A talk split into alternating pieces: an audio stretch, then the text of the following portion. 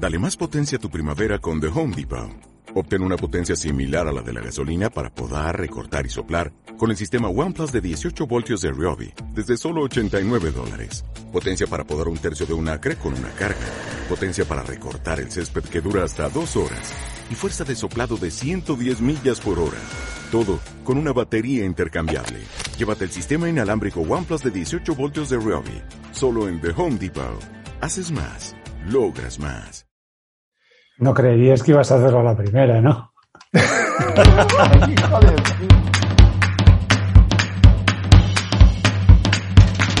Esto es BIMRAS, el podcast sobre BIM y tecnología aplicada a la construcción. El podcast sobre BIM que Chuck Norris no se atreve a escuchar. Bienvenido a BIMRAS Podcast, el espacio en el que charlamos sobre la metodología BIM y su aplicación en el sector de la construcción. Saludos queridos oyentes, soy Rogelio Carballo y te doy la bienvenida a un nuevo episodio de Vintras. El de hoy es uno de esos episodios que suceden de cuando en cuando en el que los de Vintras nos da por polemizar o pontificar sobre un asunto concreto.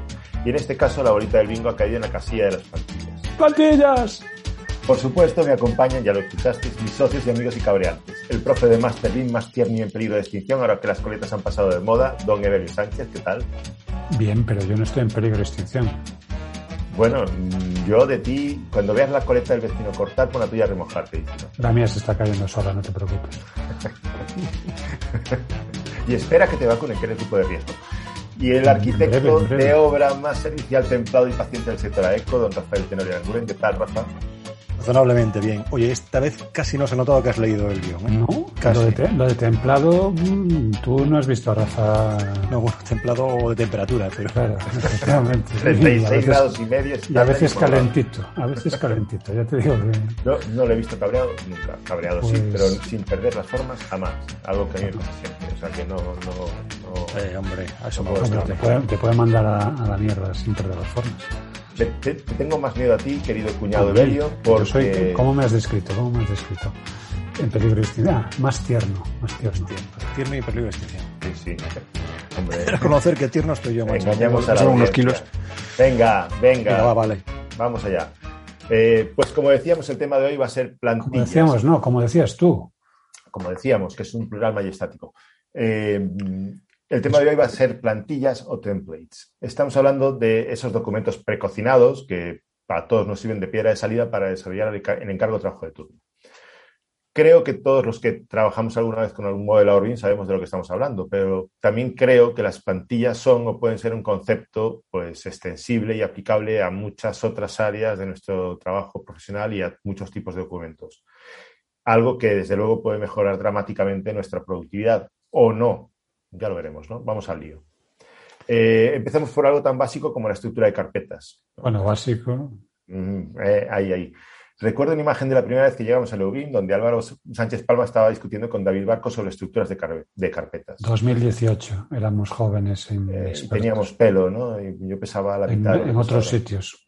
Sí, en otros sitios. Eso es verdad. No es algo a lo que le prestara yo demasiada atención porque básicamente ya lo estaba haciendo, manteniendo una estructura, una estructura de carpetas organizadas y, y- y acorde a cada tipo de proyecto. ¿no? Mm, es las- eso. Tu estructura de carpetas. Sí, yo tengo una estructura de Con carpetas muy basicota, muy basicota. Con tu organización. con mi organización, efectivamente, la que sea mía. Es decir, las imágenes del sitio de una, en una carpeta equivalente, los documentos de un proyecto en una carpeta equivalente, etcétera, etcétera. ¿no? Es decir, que todo esté ordenado y todos los documentos vayan a su, a su espacio. Evelio, por el contrario, alguna vez nos ha contado que tiene un sistema de autogeneración de la estructura de un proyecto con un script de esos que te crea la estructura de carpetas, te copia las plantillas de los documentos, te compra el pan y te hace la colada. Así Hace la que- y te presenta Así- los honorarios. Eh, Evelio, cuéntanos un poco más cómo estructuras esas carpetas. Me alegra que me hagas esa pregunta. Porque además, siendo un, un episodio de plantillas. A ver, sí que es cierto que tengo un, un script que genera las carpetas, pero tampoco es nada de otro mundo. Yo Claro, todo el mundo- tú no tienes un script de esos para cualquier cosa, Rafa. Bueno, pero. mm, A ver, Para la lista de la compra. Que cualquiera tiene, y si no tiene, debería tener una estructura de carpetas plantilla, ¿no? Una estructura de carpetas ya con sus nombres vacías que puedes copiar, renombrar y arrancar el proyecto. Yo creo que eso no es tampoco algo, no sé, de la NASA ni cosas de esas. Y en mi caso también tengo un script que hace eso, esa estructura, además de tener la, la estructura ya montada para copiar y pegar pero que, vamos, que a mí lo que me parece es que lo que es clave, lo que tiene que, lo que realmente tiene que tener interés o, que puede mm, diferenciar es la utilidad que le vas a dar a esa estructura. Porque, a ver, parece evidente que, la estructura de tu documentación, la que quieres tener ordenada para tu información, eh, tendrá que tener algún formato. Pero lo que, lo que a mí me llevó en su momento a hacer eso es preguntarme para qué sirve tener la información organizada. Porque a mí se me ocurren solo dos respuestas. Una, puedo tenerla eh, organizada para localizarla, para saber dónde tengo qué documento, que en principio podría parecer lo más inmediato. Y otra, para tratarla, o sea, para con ese documento hacer algo de forma más o menos automatizada. Y creo que las dos respuestas son igualmente buenas, pero que, tienen implicaciones muy, muy distintas. En mi caso, cuando la, información que, quiero eh, la quiero organizada para recuperarla, al final siempre me voy a, que no es tan importante el sistema de organización, no, importa cómo de, ordenadas tengas las carpetas, sino el sistema de, de, recuperación de esa información. Porque lo importante cuando buscas algo no es lo bien ordenadito que está, es que lo tengas inmediatamente a la mano. Y ahí yo lo tengo clarísimo, Google es un monstruo. Es, es, la máquina de buscar cosas más eficiente que yo conozco. Cualquier cosa, cualquier cosa que guardes en Google Drive, da igual donde la metas, que te confundas de carpeta, que, la metas con un nombre distinto, da igual, la puedes recuperar si sabes buscar la información. Y, encima es que esto mismo aplica en su gestor de correo, con lo cual, aunque supongo que llegaremos al correo electrónico más adelante, eh, la, cuestión es la misma. Entonces, por un lado está el localizar la información. Para eso no necesito tener la información estructurada. Lo que necesito es tener un sistema de, recuperación de información que sea capaz de entender dónde está y cómo está.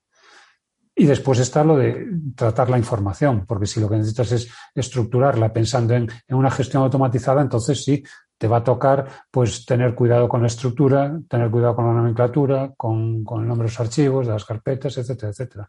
Pero son, creo que son dos aproximaciones igualmente válidas y bueno, que no, no tienen por qué, por qué eh, pelearse una con la otra curioso, ¿no? Porque, claro, estás hablando de, estructurar, de estructurar y de tratar la información. Y, sin embargo, el tratamiento de la información que podemos hacer si no recurrimos a sistemas como Google Drive no es tan, no es tan relevante, ¿no? En un entorno Windows, no sé si... No, es que precisamente lo relevante es qué es lo que quieres hacer con esa información. Tú podrías tener todo en una sola carpeta si cuando necesitas un documento simplemente le pudieras decir a un asistente, ábreme el proyecto de eh, Juan Valderrama o ábreme el proyecto del edificio de viviendas, o ábreme el, informe, mm, en fin, si pudieses tener una interfaz distinta, a ti lo que te interesa no es tanto la estructura como el resultado de, esa estructura en tu manejo de esa información. Y ahí lo que tenemos es que aprender a manejar y, tratar de desarrollar los, sistemas de recuperación de información. Algo de eso ya está con los motores de indexación de, de Microsoft o de Apple. Pero bueno, no son tan. Bueno, el de Apple es potente. ¿eh? El de, Apple es muy potente, el de Microsoft no es el mejor, el de, el de Google es muy, muy, muy, muy, muy bueno. Y, en Linux hay bueno, experiencias al respecto que son también muy buenas, pero que, bueno, no, no, están a la altura de, las capacidades de gestión que tiene, que tiene Google. Fíjate que de lo que estamos hablando es de superar la mera, eh, las limitaciones propias de un sistema de estructura de carpetas que no deja de ser una clasificación jerarquizada. ni más ni menos. Que, bueno, que eso tiene... Ojo, y una, una, estructura jerarquizada en árbol que, que, damos por hecho que es la, única y resulta que, no, que después cuando te, pones a, ver estructuras de, de, información, pues tienes un montón de ellas. Un montón. Tenemos una que es la asumida, un poco por, por asimilación de, de, otros, de otras herramientas con las que hemos trabajado habitualmente. Pensemos el, el típico eh, bueno, archivo de papel con carpetas físicas en las que tenías, claro, tienes que tenerlo organizado porque el sistema de búsqueda eres tú mismo. Entonces, ¿cuál era el, primer, sistema de búsqueda más habitual? El alfabético. Bueno, pues en este caso, de la A colgaban los, eh, A de Albaranes o los A de Antúnez o los A de lo que fuese, e ibas buscando por ahí. Lamentablemente, eh, replicamos esos mecanismos en nuestros sistemas informáticos sin, sin, ser conscientes del todo de que hay mecanismos más eficientes porque la herramienta es distinta. Pero vaya, eh, a ver, Rafa, ¿qué? Y dejemos un poco hablar a Rafa que estaba pidiendo, estaba levantando la mano ahí. Para, yo, para... Yo, había, yo había preparado un episodio de plantillas, pero no de estructuras de carpetas. Entonces, no sé, me, me tenéis un poco desconcertado.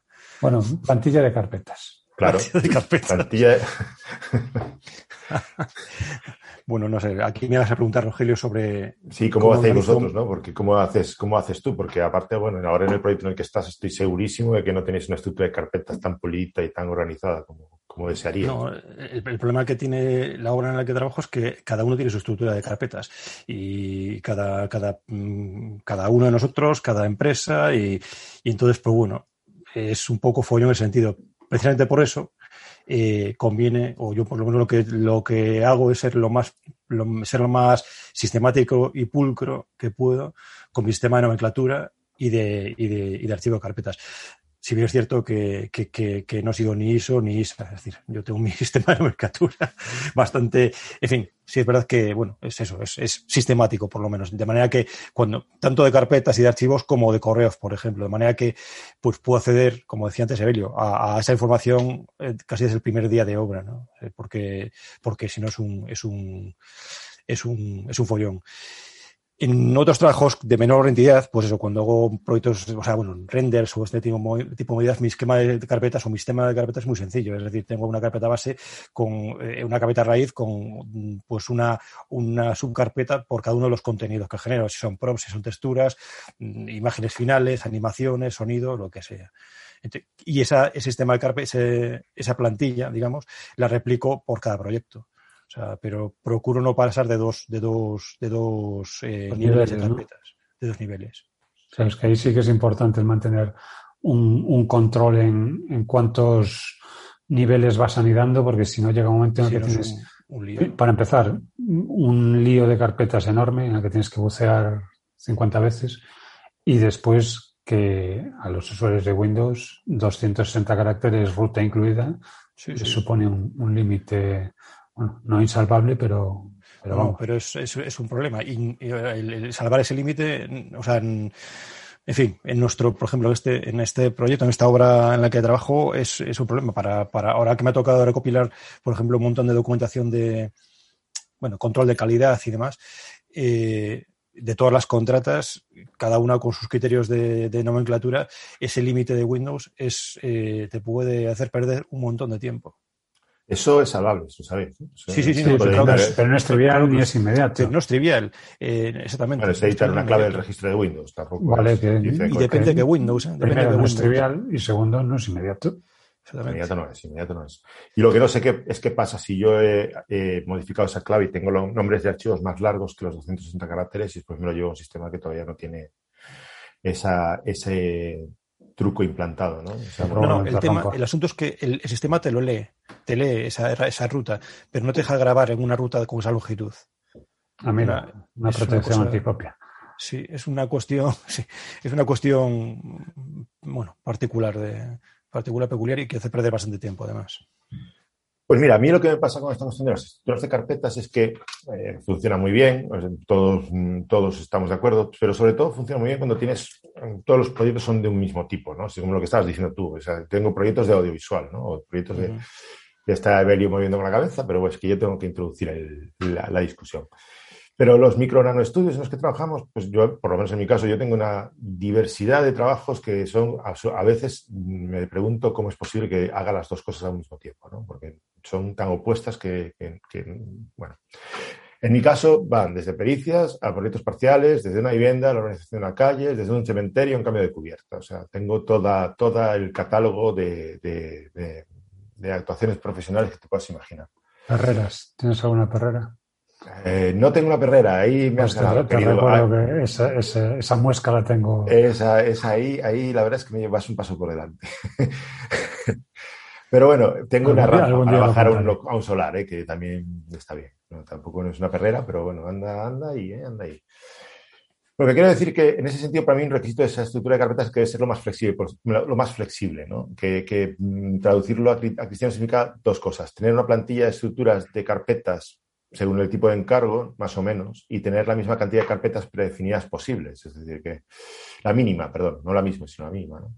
Nosotros, vosotros jugáis en la misma liga que yo. ¿Esta variabilidad os supone un problema a la hora de establecer una plantilla de carpetas? ¿O cómo hacéis para que esa plantilla sea válida para todo tipo de proyectos?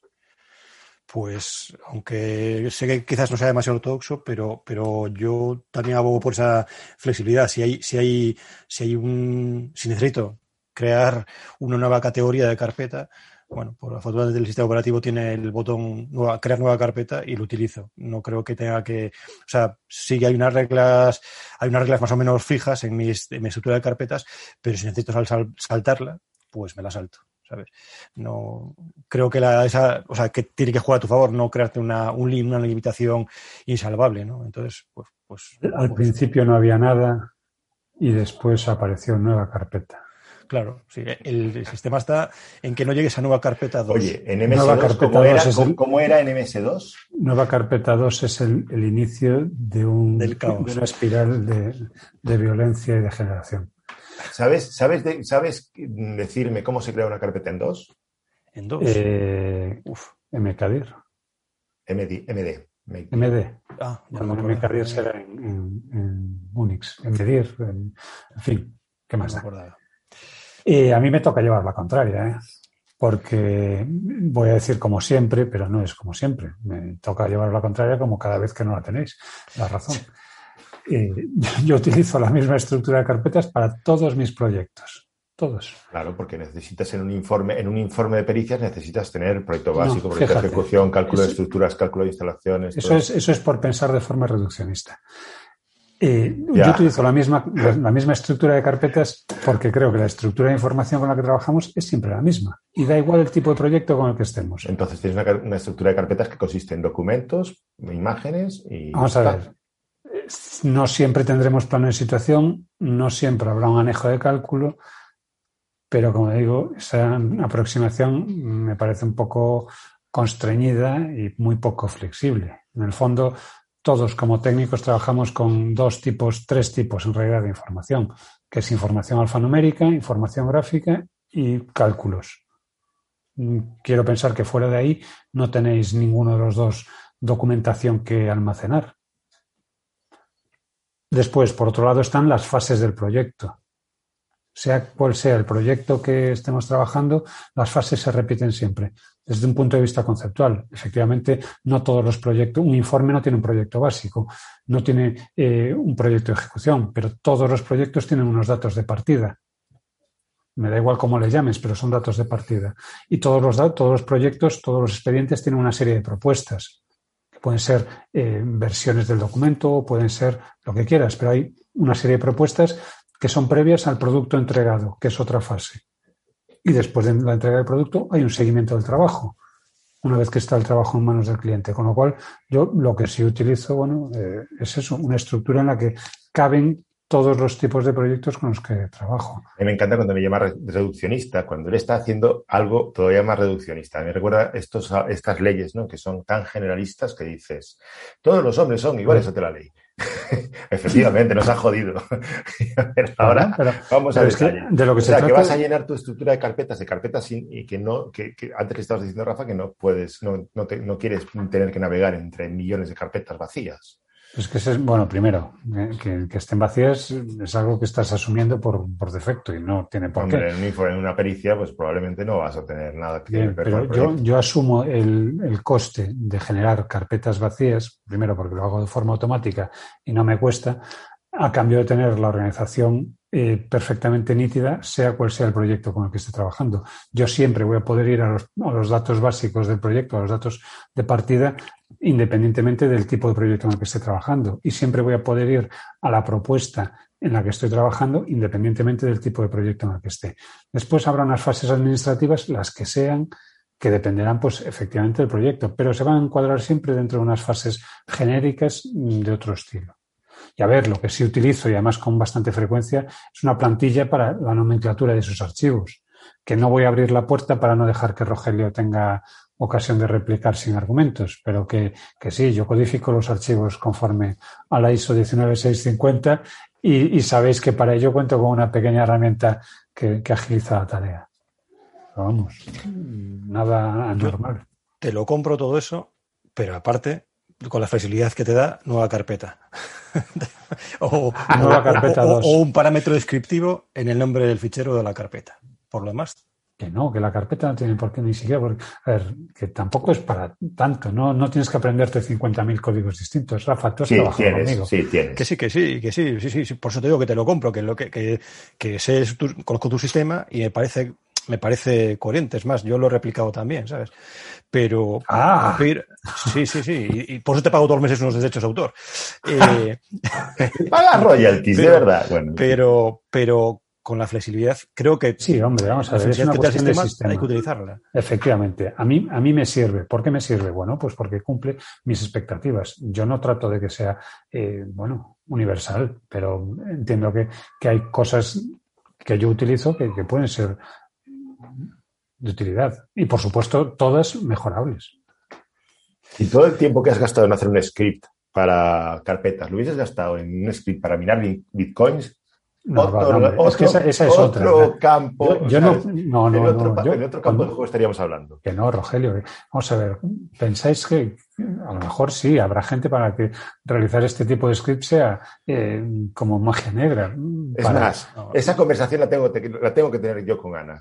Pero bueno, No, lo, que, lo que sí es cierto es que Bueno, eh, tú que, que utilizas eh, OS X o Mac OS, eh, el automator de, de- Claro. de- de Apple es joder, muy, sen- o sea, muy Pero sencillo. es que, a ver, Rafa, estas- estos para crear una, una estructura de carpetas de forma, y digo esto concretamente, pero vamos, que, para en general los, es- lotes de ficheros para lo claro, que sea. los, los scripts que yo utilizo son muy sencillos, porque son para solucionar una, una tarea muy concreta. Entonces, crear carpetas, tanto en Windows como en Linux como en Mac, es relativamente sencillo automatizarlo. Pero vamos, muchísimo. A ver, en mi caso, pues la plantilla que utilizo para nomenclatura de archivos, sí es cierto que está un poquito más elaborada, porque me interesaba en un momento dado que en vez de tener yo que estar escribiendo el nombre del proyecto, la propia plantilla leyese mi listado de proyectos de otra parte. Bueno, pues le das ese punto más, pero yo me pasé mucho tiempo con una plantilla que no tenía esa automatización. En un momento dado se me ocurrió que podía ponérsela y se la puse. Pues, oye, tampoco son de verdad que no, que no, no, no tengo que hacer un curso de programación para, para copiar eh, un medir carpeta, medir carpeta. venga, vamos a avanzar. Y que, y que- Hombre, Ahora que iba a hablar Rafa, que no habla nunca. no voy a preguntaros por, por vuestra clasificación del correo. Que, ¿Cómo? que- que, bueno, antes lo mencionabas un poco de pasada. eh, ¿Cómo clasificáis el correo? ¿Qué es eso? ¿Qué, qué es eso de clasificar Pues el el, correo? el cor- el correo electrónico es el nuevo, el nuevo mal, macho, porque eh, por lo menos en, en- en nuestra oficina recibimos más correos, recibimos correos por encima de nuestras posibilidades, literalmente. Entonces, bueno, Todo el yo- mundo recibe correos por encima de sus posibilidades hoy en día. No, pues eso, ¿cómo lo clasificáis? El único correo importante es el de la, la newsletter de Vinras. El resto, El El resto, pues, claro, por a ese le pongo una estrellita en Google y ya está. Recuerden añadirnos a su agenda de direcciones y ponernos unas estrellitas para que no vaya al spam. Y si no la recibís alguna semana, buscad en el spam porque estamos ahí. A ver, para mí es exactamente lo mismo el correo que los archivos y creo que es bastante sencillo. Además, bueno, antes de nada decir que, que yo tengo todos mis correos centralizados en una, en una cuenta de correo de Gmail. Y lo digo, bueno, porque esta gestión, esto me permite hacer la gestión siempre desde el mismo sitio. Y va por ti, Rafa, que, que en algún momento me ha tocado sufrir tus, tus líos con diferentes cuentas y diferentes gestores de correo. Pero Por alusiones diré que mis líos son con las contraseñas, no con, no con los correos exclusivamente, con todo lo que tenga bueno, contraseñas. también, esa es otra. Pero, pero lo de los correos yo lo he visto. Sí, sí, Y, los y a ver, sí. La, la reflexión para mí es, es inmediata. De la misma forma que uno lleva el coche al taller para ponerlo a punto y pasar la revisión, las herramientas y también las informáticas hay que ponerlas a punto de cuando en cuando. Ojo, y si no se sabe cómo, yo no sé cambiar el aceite de mi coche, habrá que pedir ayuda a profesionales que lo hagan. A ver, para ser concretos, yo en mi caso, cada expediente tiene su código y cada correo, cuando llega, se etiqueta con ese código. No hay más truco. hay unas carpetas que son de, de expedientes. En el caso de que algún correo no estuviese metido en su carpeta, pues se etiqueta y se lleva a su carpeta de forma automática y, ya. A ver, que sí que hay, sí que hay más cosas, pero esas más cosas ya no son cosa mía, son, son de Google.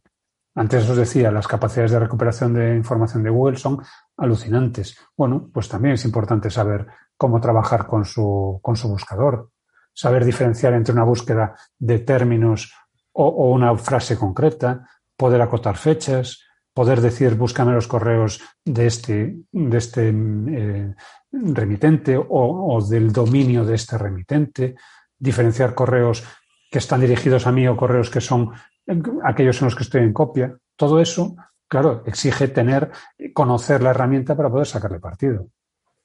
Pero al final se reduce todo a cómo recupero la información, no cómo la almaceno estoy aquí con el coletas, es decir, yo tiro de etiquetas y después mm, básicamente del buscador de Google, que es maravilloso. Creo que hay eh, la gestión de correo electrónico eh, se divide en dos eras, ¿no? Antes y después de Gmail.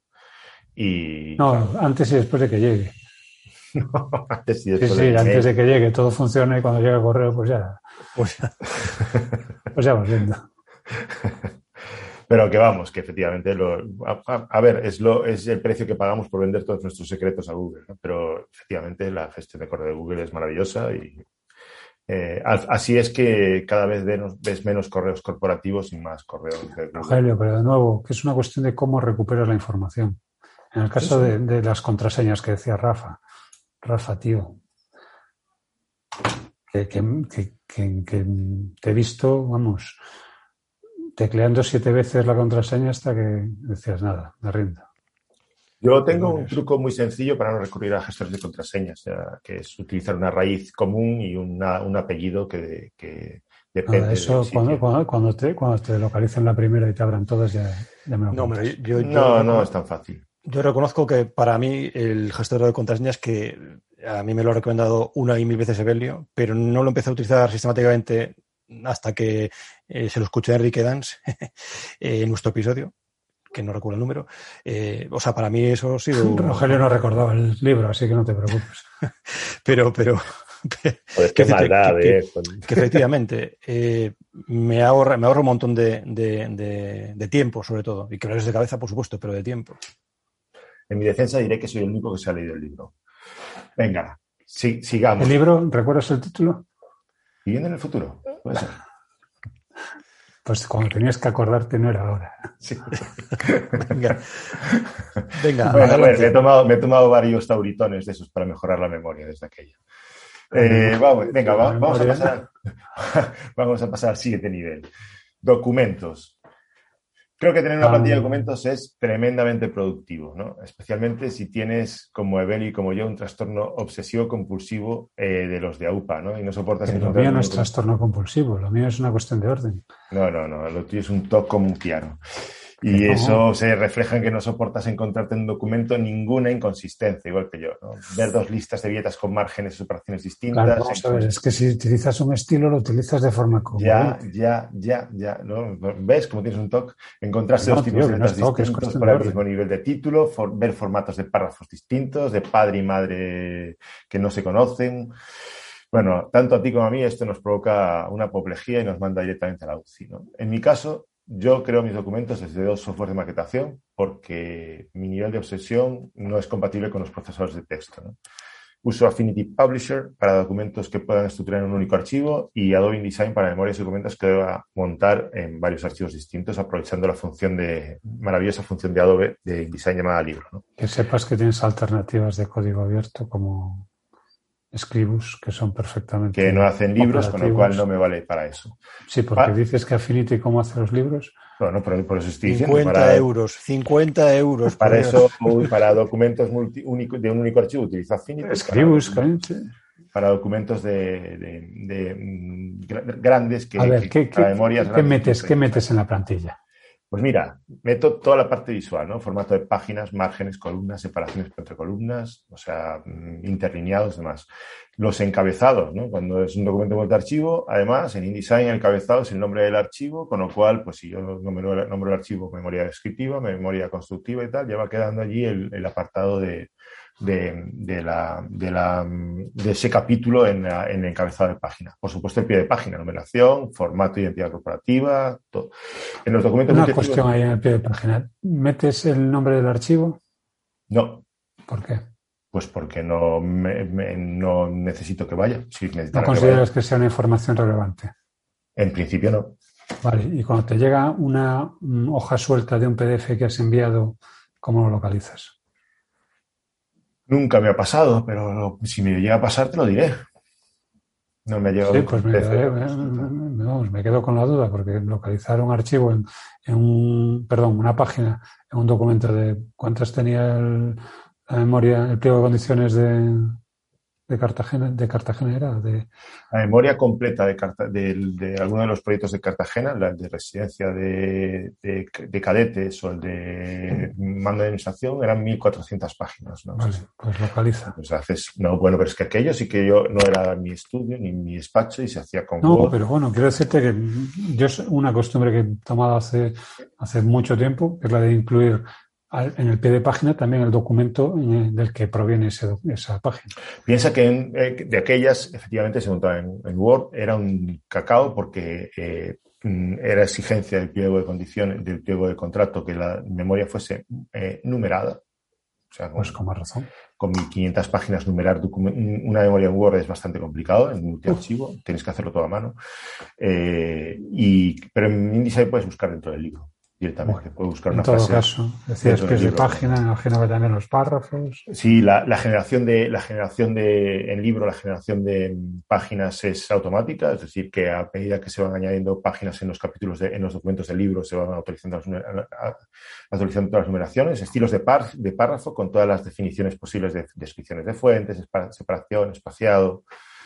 Eh, algo que, por ejemplo, mis capítulos van numerados, o sea, mis, mis sí, mi título. Mi Mira, título nuestros episodios también. Eh, efectivamente, ¿no? Van numerados y se, se numeran auto, automáticamente. Todos los estilos de objetos, si meto una imagen que automáticamente asuma un determinado marco, congreso de línea y un color. Y las tablas de contenido. ¿no? La tabla de contenido está automatizada, eh, recoge determinados estilos de un lado y, y, los convierte en estilos de, de. Pero vamos, porque tú eres así de maniático, pero esa plantilla la podías hacer perfectamente en Word. Bueno, mmm, perfectamente es una palabra sí. que se admite, pues por, eso dije antes, por eso dije antes lo de tú eres así de maniático. Ya. Bueno, a ver, ya empezamos diciendo que tenemos un trastorno obsesivo ¿Qué tiene? No, no, empiezas tú diciendo. Yo no bueno, yo, desde luego, yo hago, hago, hago acto de contrición.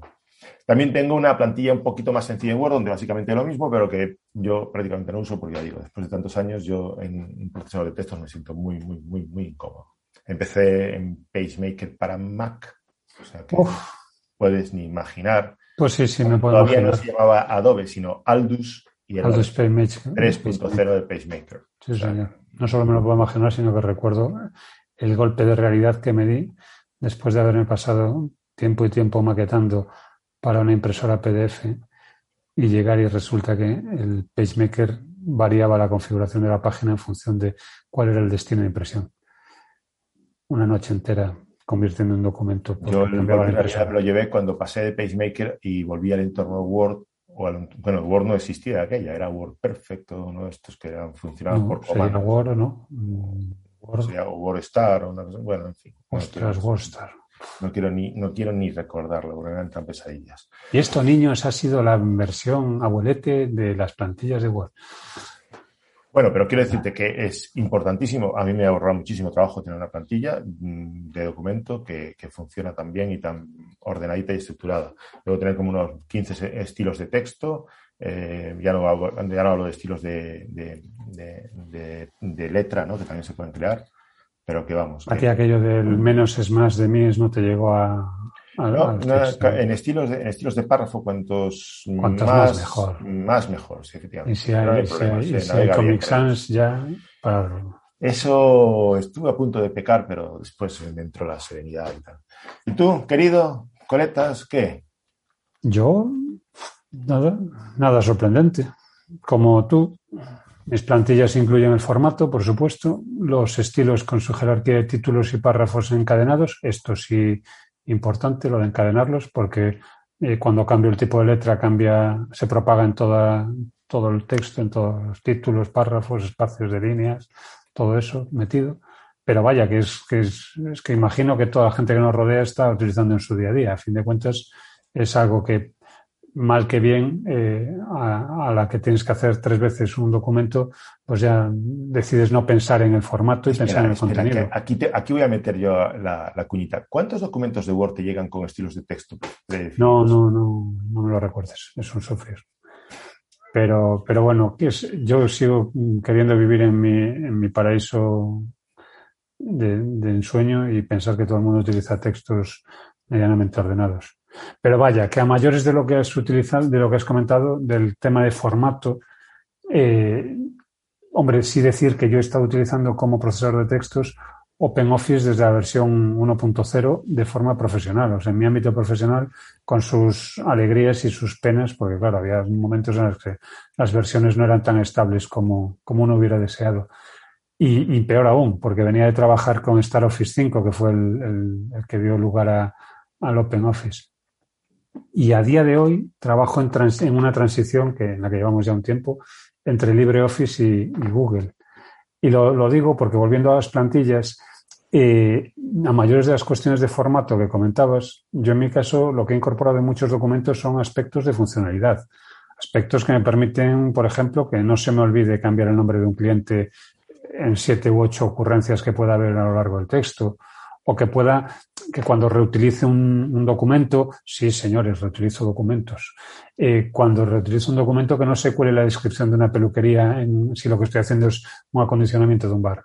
Pero bueno, esas, esas funcionalidades que enriquecen la plantilla, a fin de cuentas, se, se nutren, se apoyan de, de, las variables y campos, que es una característica que a día de hoy yo creo que todos los procesadores de texto incorporan que sí es cierto que de la misma forma que me sorprende que haya gente que todavía no utiliza estilos de texto, haya gente que, sobre todo en el campo técnico, en el que trabajas con, con documentos, bueno, que a veces no tienen grandes variaciones, pero que, que, interesa personalizar, pues me sorprende que todavía haya gente que, no los aproveche.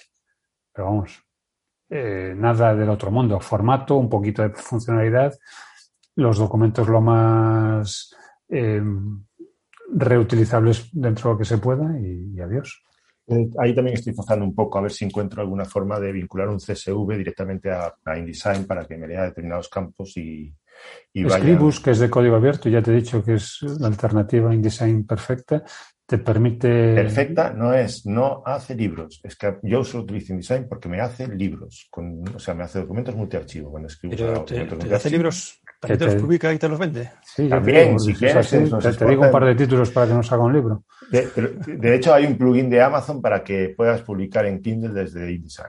Sí, efectivamente. A donde iba, que ese tipo de funcionalidades, no sé en InDesign porque no hace muchos años que no que ni, ni lo tengo instalado, pero en Scribus tú puedes automatizar muchísimas tareas con, con nada, poquito, mínimo, mínimo, minimísimo que sepas o que puedas copiar de Python y, y con cuatro o cinco variables que puedas gestionar dentro de tu, de tu documento, con lo cual, en un momento dado, esa funcionalidad que sepas que la puedes perfectamente incorporar. Nada, ahí. Fozaré, fozaré. Utilizo ¿Tú, Rafa? Pues mira, como ya de Word y, de, y, y sucedáneos habéis hablado vosotros, yo voy a dar nota de ¿Cómo color. sucedáneos? Sí, le ha llamado, le ha Bueno, He llamado sucedáneo. a LibreOffice y al Le he llamado sucedáneo a. LibreOffice. Vale, Word, eh, Word y homólogos, eh, ya habéis hablado vosotros. Homólogos me homólogos, parece más. homólogos. Homólogos. Oximorones. Blo- eh, Word y oximorones. Y eh, no, que conste que, que en la parte de en la- todo lo que estáis hablando, bueno, lo que ha hablado en este caso Evelio sobre Google, eh, coincido 100%. La verdad es que em, em, espero que en muy, muy breve cambie toda mi suite ofimática a, a- a- a la, a la suite de Google, porque no tiene sentido, bueno, en fin, o creo yo que no tiene sentido otra cosa. Pero lo que A ver, la de Google o cualquier otra que te permita No. trabajar de forma. Sí, pero para lo que para lo que para lo que yo necesito, para mm, es que la, la suite de Google es más que suficiente. Claro. Más que suficiente. Pero bueno, quería introducir, eh, ya que habéis hablado vosotros de procesadores de texto y, y- y- y derivados, pues, pues eh, una nota de color, porque, por ejemplo, en, en los trabajos que hacemos en MIMRAS, me refiero al podcast o a los WinRAS Tips, ¿no? que eh, estos, estos episodios de WinRAS se montan con Reaper. Y en Reaper tengo una plantilla por cada uno de nosotros tres. Cuando presenta Rogelio, como en este caso, un episodio, tengo una plantilla, la plantilla de Rogelio, en la que tengo todos los strips montados de sus eh, entradillas, eh, con el audio, de manera que me ahorra una barbaridad de tiempo. Y los tips. esto no se graba, se, se recorta y se publica. No, no, esto se mete. Esto tengo un turco mecánico que mete la pista de audio en el... ¿Por qué te ha llegado tres meses publicar el último? ¿Por qué me tres meses? Porque tengo un Pentium 2. Ah.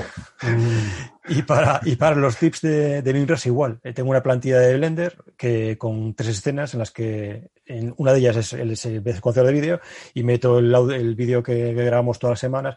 También me ahorra muchísimo tiempo. O sea, siempre que puedo, que generalmente, pues, siempre que puedo, siempre que el trabajo lo permite, eh, utilizo una plantilla. Eso me ahorra mucho tiempo. Vamos a por los modeladores. Vamos, vamos, vamos a la madre del cordero, ¿no? Porque yo creo que cuando todos pensamos en plantillas, pensamos en Revit, en Archicad, bueno, los poquitos que haya que piensen en Allplan. Yo pienso en zapatos, pero bueno. Oye, mira, eso también tiene plantilla. Eh, situémonos, ¿no? Has sacado tu... Alzas, plantillas con alzas. Eh, Has sacado tu primer proyecto y te lanzas al segundo. Te toca volver a configurar el modelador con todas sus preferencias, con tus estándares de oficina, con la información de los cajetines. Y es ahí cuando te das cuenta de que si tienes que hacer esto cada vez que empiezas un proyecto, es que estás haciendo algo mal. Configurar plantilla de modelador BIM es una de las formas más poderosas de mejorar la productividad. Y además yo creo que es una obligación. Eh, pero desde luego no es un trabajo sencillo, ni breve.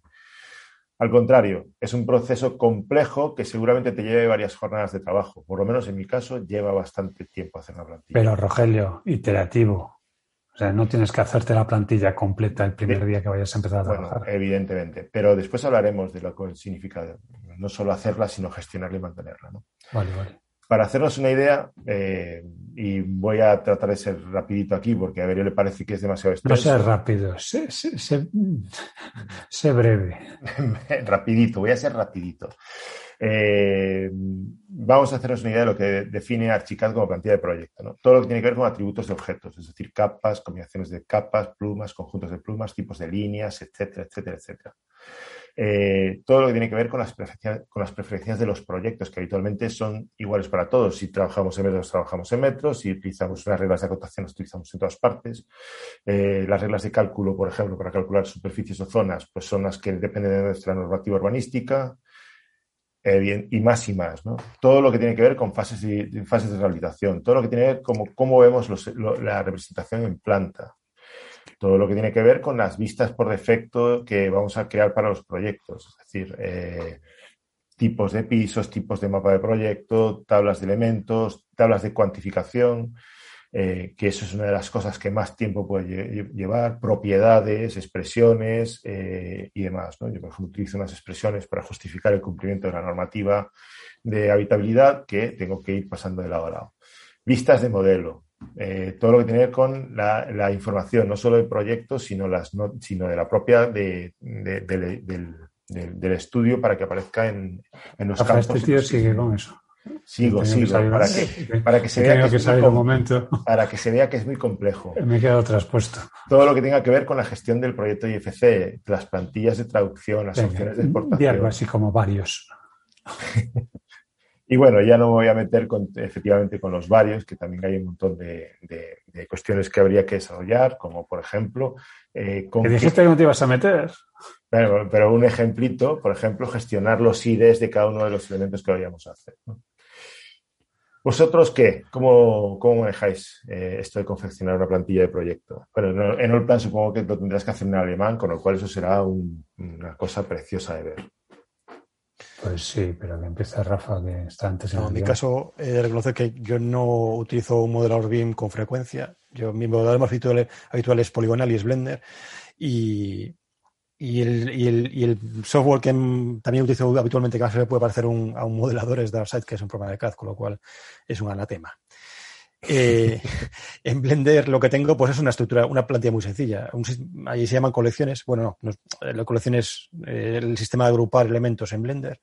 Y tengo dos colecciones, una por los elementos principales y otra por los elementos de entorno. Y para de contar, no, no hay, no hay. O sea, si puedes, puedes, esto puede ser mucho más complejo, pero a mí después de muchos años trabajando de esta manera, eh, digamos que me, ha servido, o sea, es el, sistema de sistema de, de, jerarquización o de estructuración que más me que más me que mejor me funciona. Pero Rafa, porque después Blender te permite verlo todo ordenadito en el outliner.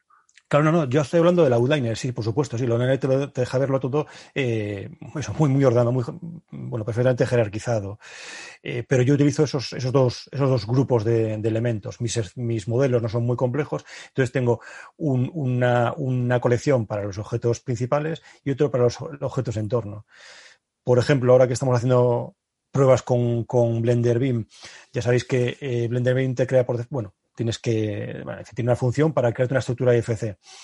También es una, estructura IFC muy, muy, muy sencilla.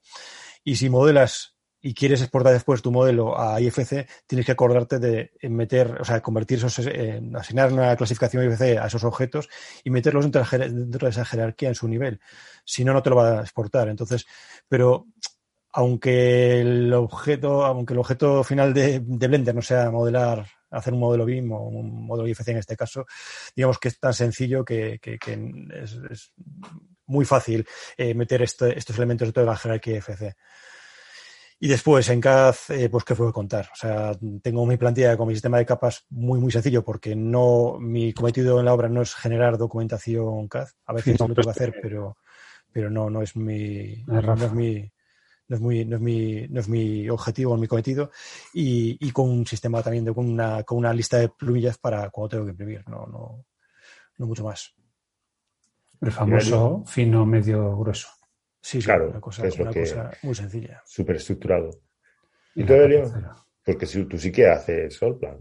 Pero a ver, en mi caso aplica lo mismo que, que, lo que contaba para el procesor de textos y que lo mismo que cualquier otra aplicación yo lo que trato es de definir un formato de trabajo estandarizado para que no tengan que repetirse los proyectos una y otra vez. Y en ese sentido, mm, vale que es el software que utilizo, pero el plan creo que es muy, muy, muy potente.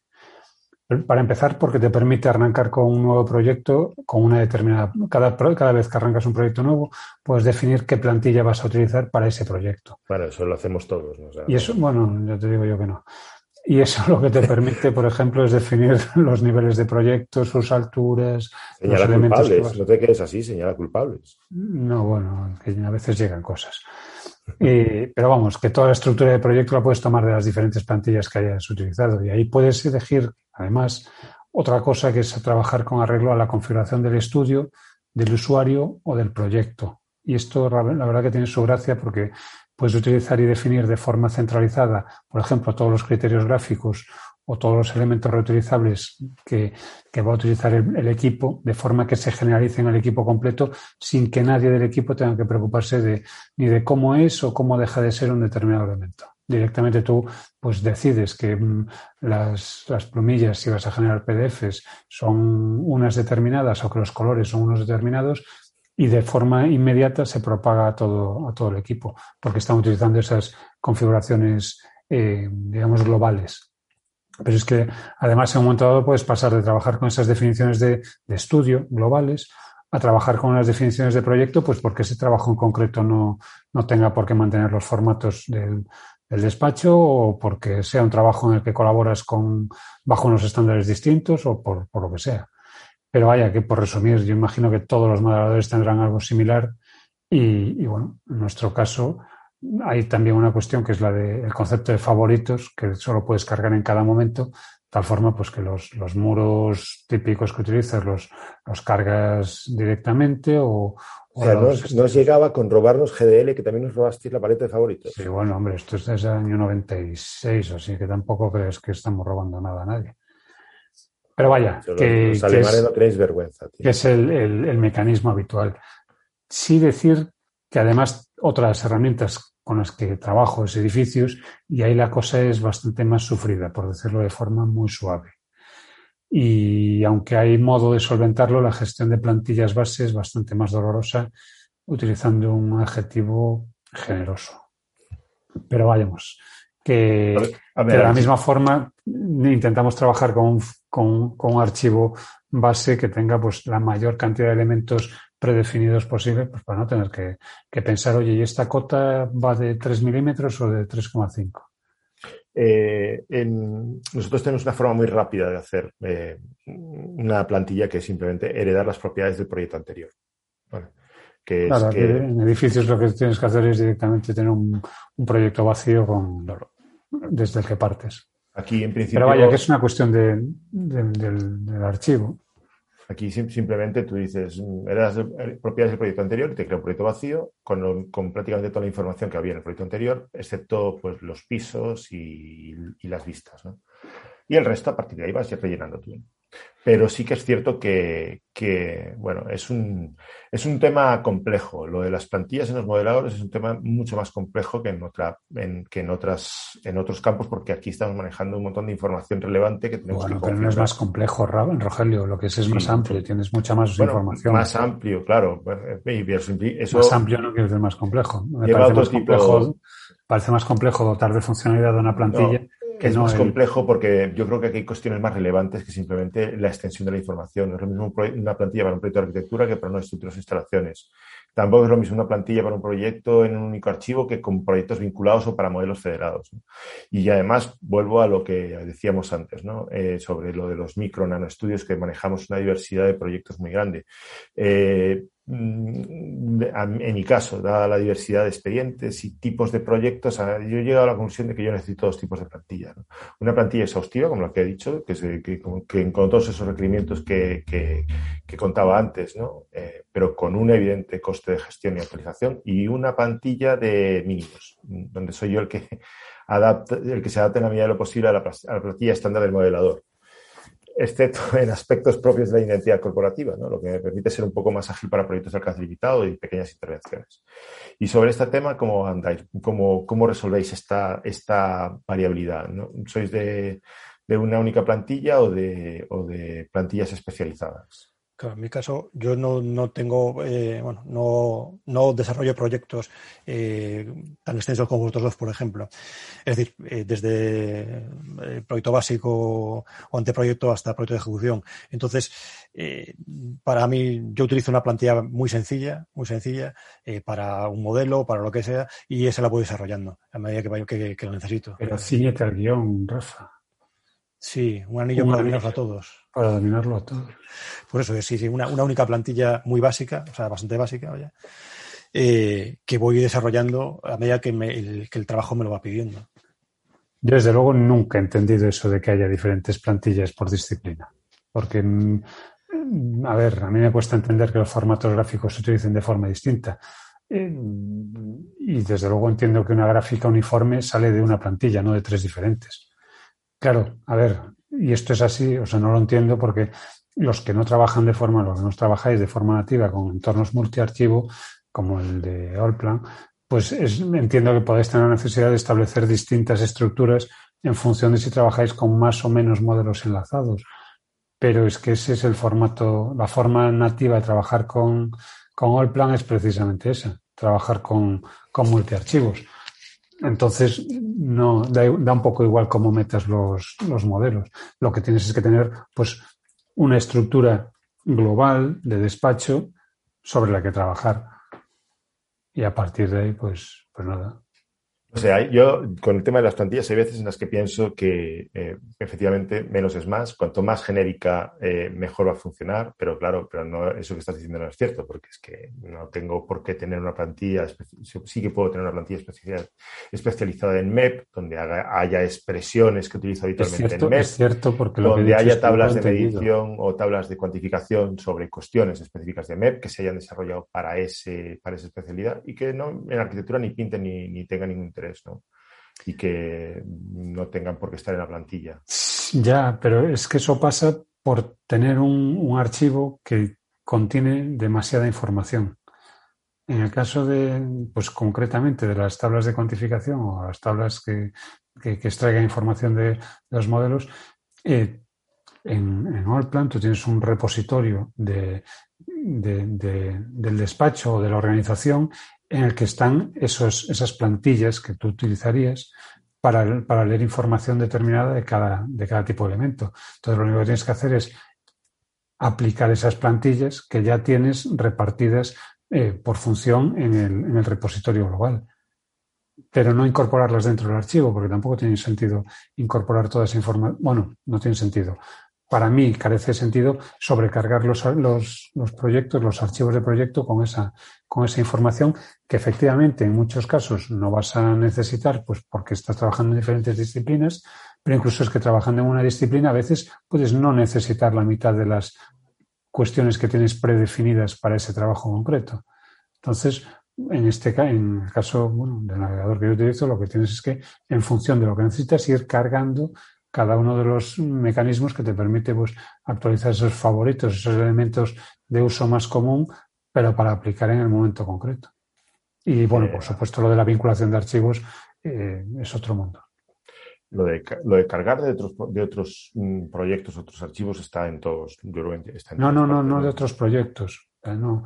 la concepción en, en es, hay un, una, un repositorio que es de organización mi despacho tiene un repositorio de datos y entre esos datos están los estándares del despacho. Pero, eso es perfectamente factible con, con, con Archicad, pues es no digo que no sea factible, en XML y tener guardadas en una carpeta y importarlas cuando necesites, ¿no? Por supuesto, eh, Rogelio, pero lo que te digo no es que no sea factible, que todo es perfectamente posible con, con muchas fórmulas. Lo que digo es que en el caso de, navegador, que, del modelador que yo utilizo, eso es va, en su ADN. Piensa que nos estamos entrando en el, en el universo Revit, donde una plantilla parece ser que una plantilla de arquitectura y una estructura SIMEP son eh, animales, son animales que no pueden vivir juntos en la misma jaula. Bueno, pero a ver, donde quiero llegar es que hay una concepción, por lo menos en, y además es que en Allplan, que además fue la, la, la, las, de las cuestiones que a mí me convencieron para, para optar por ella, al margen de que en aquel momento tampoco estaba Revit como para tomarlo en serio. y una de ellas era la orientación a, equipo que hay desde, desde, el inicio en cualquier proyecto. Hay, hay un, un, ente que es el, el estudio que funciona como, como repositorio de todas las de todo el estándar de, del despacho y de ese bebe todo el despacho, independientemente de que, de que, hayas, que acabes de instalar el programa o que lleves tres semanas o tres años con él funcionando. Entonces, digamos que es un cambio conceptual.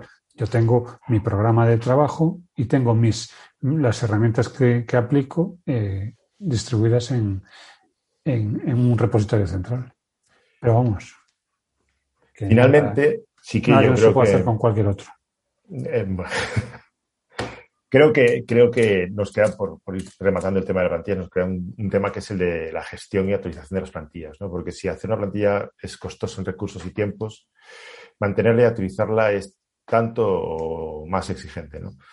Eh, cuando cambia la versión de software, en muchos casos, pues se introducen novedades o revisiones que obligan a descartar la plantilla porque el coste de actualización es tanto o más caro que hacer la nueva, ¿no? Por ejemplo, cuando se introdujeron los materiales físicos en Archicad, hubo que rehacer la plantilla completa porque, evidentemente, el core, la mecánica de cómo se, determinadas, cómo se trabaja con los elementos de modelado cambió por completo. El renovar herramientas como escaleras o muros cortinas, pues esos fueron cambios profundos que, que, tienen su reflejo en las plantillas, en cómo se actualizan o cómo se gestionan esos, las piezas de esos elementos para que coincidan con las clases IFC correspondientes, eh, cómo se gestiona su visualización, su, su, relación con el proyecto y demás. ¿Qué esfuerzo? Bueno, desde luego a mí me supone un tremendo esfuerzo actualizar una plantilla. Es algo que, aparte que da pereza, eh, me lleva bastante tiempo. ¿Qué, ¿A vosotros qué esfuerzo supone mantener al día la plantilla? ¿Cada cuánto actualizáis? Porque a mí me toca actualizar cada versión de Archicad. Pues yo en mi caso voy a hablar otra vez en modo muy general porque no utilizo el model, modelador BIM eh, con, con tanto profundidad como vosotros. Entonces, yo utilizo eh, mis plantillas de, de, de, Word o de lo que sea eh, con cada obra. Eh, cada obra me lleva tres o cuatro años más o menos hacerla, pues entonces al final de esa obra, cuando vuelvo, a, cuando empiezo la siguiente obra, pues generalmente me creo una plantilla nueva. Si la que, si la que, porque ya he tenido suficiente background de la, perdón, feedback de la anterior y veo dónde puede flaquear y dónde tengo que mejorarla. O cuando el software incorpora cambios sustanciales que obligan a hacerlo, como por ejemplo pues la, el último cambio o los últimos cambios que ha sufrido Blender en, su, en, su, en su sistema de gestión de, elementos en, escenas. ¿no? Pues, vamos, pues de forma voluntaria, me imagino que como todos, cuando tienes algo que añadir. Claro. Lo digo porque para mí es una cuestión eterna y yo no puedo decir otra cosa. Eh, no es cada cuánto. En mi caso es una cuestión de mejora continua. Si en medio de un trabajo comprobamos que hay un elemento que puede ser mejorado, se mejora. Si hay un flujo de trabajo que puede ser mejorado con cambios de documentos, se cambia. No hay, no hay un cada cuánto. No, no tengo anotada en la agenda eh, los, el segundo martes de cada mes toca revisar plantillas. ¿no? Pero quiero decir, a ver, yo evidentemente eso todo no lo hacemos todos, ¿no? Pero el tema está en que como mínimo a mí la, cada versión de me obliga a, rehacer la plantilla. Mm, para mí es más sencillo porque como decía, los cambios se propagan a todo, el, a todo el equipo, con lo cual si hay que cambiar algo que no es tan dramático como cada vez que cambia la, versión de la herramienta, se cambia y, listo. Em, en ese sentido, también hay que ver qué, qué, es lo que metes en la plantilla. Si es una cuestión de formato, yo entiendo que es más fácil de asumir porque el formato mal que bien lo vas a tener más o menos siempre. Si es una, una cuestión de funcionalidad, pues evidentemente te va a tocar cuando hay renovaciones en el, en el software, asumirlas. También es cierto que Allplan, las, esos movimientos no, no, suelen ser tan, tan traumáticos. Va, va haciendo, bueno, sucesivas. Si es, que sois unos afortunados. Es una pena que esté en alemán, pero bueno, sí, efectivamente. Que no está en alemán, que hay versión en español. La ayuda está en alemán. Bueno. Cuando, cuando falla sí te da el error en alemán, pero. bueno, te daba, ya no sé. Sí, no, te los da, te los da. es que solo pensarlo en verlo así en la pantalla en alemán ya. Pero me da la apoplejía aquí. yo he probado Archicad, prueba tu Outplan. Si yo lo he probado contigo. Te, doy una clase. me has dado clase. Sí, sí, sí, ha sido, ha sido tremenda, un, éxito rotundo. Sí, sí. Bueno, pues venga, vamos a ir Que sepan los señores de NMSEC que perdimos un, un posible usuario gracias a un mal profesor. Pero chico, ¿qué quieres que le haga? Yo para explicar no soy especialmente bueno. Nunca te estaré lo suficientemente agradecido.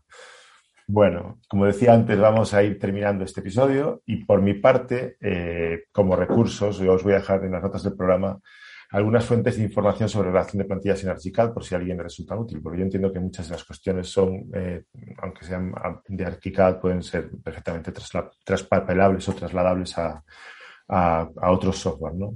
Eh, también te voy a sugerir yo creo que esto es muy, interesante, una plantilla muy buena, gratuita, como modelo para que analices todo lo que puedes mm, caber en ese, en ese documento de inicio. Es la plantilla de Jailbanks que tiene a su disposición en su blog, Shopnom, y que te recomiendo que le eches un ojo si eres del lado archicadero, porque, bueno, entre lo bien que, aplica clasificaciones, capas y demás, yo creo que vas a encontrar una pista muy importante de cómo organizar una, una plantilla potente. Por nuestra parte, Evelio Raza, ¿Qué, podéis aportar? ¿Alguna fuente de información relevante? ¿Alguna herramienta sugerencia? Pues yo, en realidad, no, o sea, sobre Blender o sobre Word no voy a aportar mucha, mucha. Lo único decir que como estamos en una especie de, fiebre o tengo una especie de fiebre en cuanto al uso de Notion en mi flujo de trabajo, hay una página que se llama Notion Wizard que sí trae información interesante sobre, bueno, plantillas, sobre cómo crear plantillas, sobre plantillas más, o sea, más, eh, con más, en fin, que pueden funcionar mejor en determinados flujos de trabajo, por, por dar una referencia, no son, no son Wizard, sí. Que no estamos hablando, yo creo que eh, que sean plantillas BIM no debe referirse, no debería, creo que tampoco lo hemos hecho, circunscribirse a, a modeladores, sino que son plantillas que puedas utilizar en tu en tu flujo diario de trabajo con. no, no, yo estoy siempre hablando, claro, de mi flujo de trabajo. Yo no utilizo un modelador por eso, en, mi flujo de trabajo habitual. Que lo veo más que, más que bien. Yo, por mi parte, más que dar fuentes de información o, recomendar una u otra aplicación, lo único que se me ocurre es recomendar a, nuestro oyente que se pare un rato a pensar cuáles son los documentos que una y otra vez utiliza. Que piense, que escriba los elementos de esos documentos que son variables o que modifica con, con cierta frecuencia y a partir de ahí que explore las, posibilidades de su herramienta para automatizar o ordenar el, contenido. En ese sentido, yo creo que las herramientas que más he utilizado en este aspecto han sido siempre las ayudas y los manuales de las aplicaciones. que a ver, ya sé que son lecturas que suelen ser bastante tediosas y a veces mm, incluso excesivamente técnicas, pero es que me parece que lo fundamental siempre es conocer la herramienta con la que uno trabaja. Y aplica esto a un procesador de textos, una hoja de cálculo, un programa de modelado BIM, pero también al navegador de Internet, al buscador que utilizamos día a día, a nuestro gestor de correo electrónico, en fin, cualquier, cualquiera de nuestras herramientas eh, tiene capacidad para, para tener, pues eso, su gestor de favoritos o sus preferencias bien ordenadas, etcétera, etcétera. Y bueno, aunque pensándolo bien, sí que voy a, recomendar una aplicación. Y como no puede ser de otra manera, una, aplicación open source, Expanso, con S. Eh, Expanso es un expansor de texto, si, este concepto existe, que lo que hace es eh, convertir un pequeño texto eh, un snippet en, un texto más largo. Por, ejemplo, cuando yo escribo en cualquier aplicación .esj, Expanso lo convierte automáticamente en Evelio Sánchez Juncal. Y esto que puede parecer una tontería o una anécdota, eh, piensa, pensad cuántas veces escribís un correo electrónico, por ejemplo, para confirmar la recepción de un archivo. Buenos días, eh, fulano, gracias por el envío de la documentación, le echo un vistazo y te digo algo. Hasta luego, muchas gracias, Evelio Sánchez. Bueno, pues todo eso yo escribo punto recibido y ya me lo, ya me lo escribe. Y además, en mi caso, que me muevo indistintamente en español y en gallego, pues con más razón. Eh, respuesta en gallego, respuesta en castellano. Eh, pero bueno, quien dice eso dice cualquier cosa que se repite en el día a día los datos fiscales para que nos haga una factura. Pues yo escribo datos empresa y ya se escribe el nombre de la empresa, el, CIF, la dirección, todos los datos. Eh, y no tengo que recordar, bueno, recordarlos los recuerdo, pero no tengo que escribirlos constantemente. Eh, no sé, ¿quién dice eso?